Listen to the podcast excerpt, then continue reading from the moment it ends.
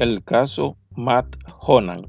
La noche del viernes 3 de agosto de 2012, el periodista de tecnología de la prestigiosa revista Wired, Matt Honan, fue hackeado.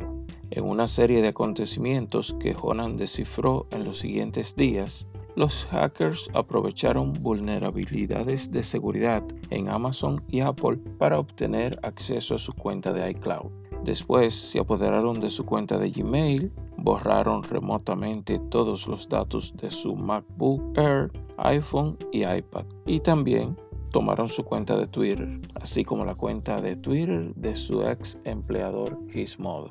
Mi experiencia me lleva a creer que los sistemas basados en la nube necesitan fundamentalmente diferentes medidas de seguridad, dijo Honan. Los mecanismos de seguridad basados en contraseña que pueden ser violados, borrados y socialmente gestionados no son suficientes en la era de computación en la nube. Agregó, los piratas cibernéticos utilizaron técnicas muy básicas para lograr el hackeo. Encontraron la dirección del domicilio y del correo electrónico de Honan en línea y después de algunas idas y vueltas con el área de soporte técnico de Amazon, utilizaron la información para obtener los últimos cuatro dígitos del número de tarjeta de crédito de Honan. Llamaron al servicio al cliente de Apple fingiendo ser Honan y utilizaron esos cuatro números junto con la dirección de facturación para acreditar falsamente su identidad y obtener acceso a la cuenta de iCloud de Honan y la cuenta asociada .me. La cuenta .me era el correo electrónico de respaldo de Honan o correo alternativo que éste tenía para acceder a Gmail.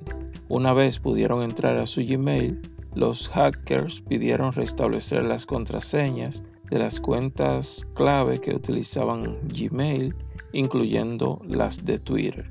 Una vez dentro, el hacker envió spam a los seguidores de Honan en Twitter y eliminó todos los datos de sus varios dispositivos. La opción remota de borrado es un servicio de seguridad ofrecido por Apple como parte de sus características. Esto es el Find My Mac, iPhone o iPad. Si los dispositivos asociados con el Apple ID son robados, el dueño puede ejecutar un borrado remoto para prevenir que sus datos caigan en las manos equivocadas. La motivación del crimen parece ser banal. En conversaciones con Honan, uno de los hackers responsables reveló que solo quería la cuenta de Twitter de Honan de tres letras, esto es arroba mat. Honestamente no tenía nada contra ti antes de esto, solo me gustaba tu nombre de usuario como dije antes, escribió a Honan. Borrar remotamente el contenido de las computadoras y dispositivos móviles de Honan y borrar permanentemente los datos, incluyendo 18 meses de fotografías de su hija,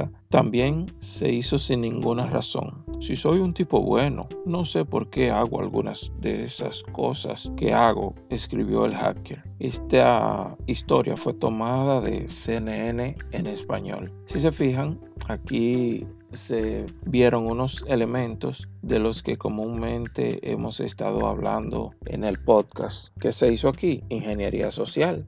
Los delincuentes se hicieron pasar por Matt Honan llamaron a, Amazon y lograron obtener información y con esta información ya hicieron el resto del trabajo. Es por esto que es muy importante cuidar nuestra información. Ya se puede ver cómo con información que estaba pública del periodista, los hackers pudieron hacer todo esto que aquí narramos. ¿Y qué aprendemos de esto? Las fotos que no quieres perder deben estar guardadas en otro lugar. Una copia de seguridad. Lo que hablamos ya también hablamos de copia de seguridad. No deben solo estar en una red social o en un correo o en un, disco en la nube, porque si pierdes la cuenta ya pierdes las fotos. Los delincuentes cibernéticos tienen diversos motivos para actuar, reto, diversión, protesta, beneficio económico, maldad, fines políticos, espionaje, industrial, entre otros. Seas famoso o no, te puede tocar. Así seas una empresa o sea una persona, te puede tocar. La seguridad de la información depende de muchos factores. Basta que uno de ellos falle para que se lleve a cabo el delito. Así que no te confíes. Y la contraseña no son el medio más seguro para proteger nuestra información, ya que hablamos del múltiple factor de autenticación o doble autenticación. Es necesario ponérsela un poquito más difícil a los ciberdelincuentes. Espero que esta información te sea de, de utilidad y la apliques tanto en tu empresa como en tu vida. Hasta la próxima.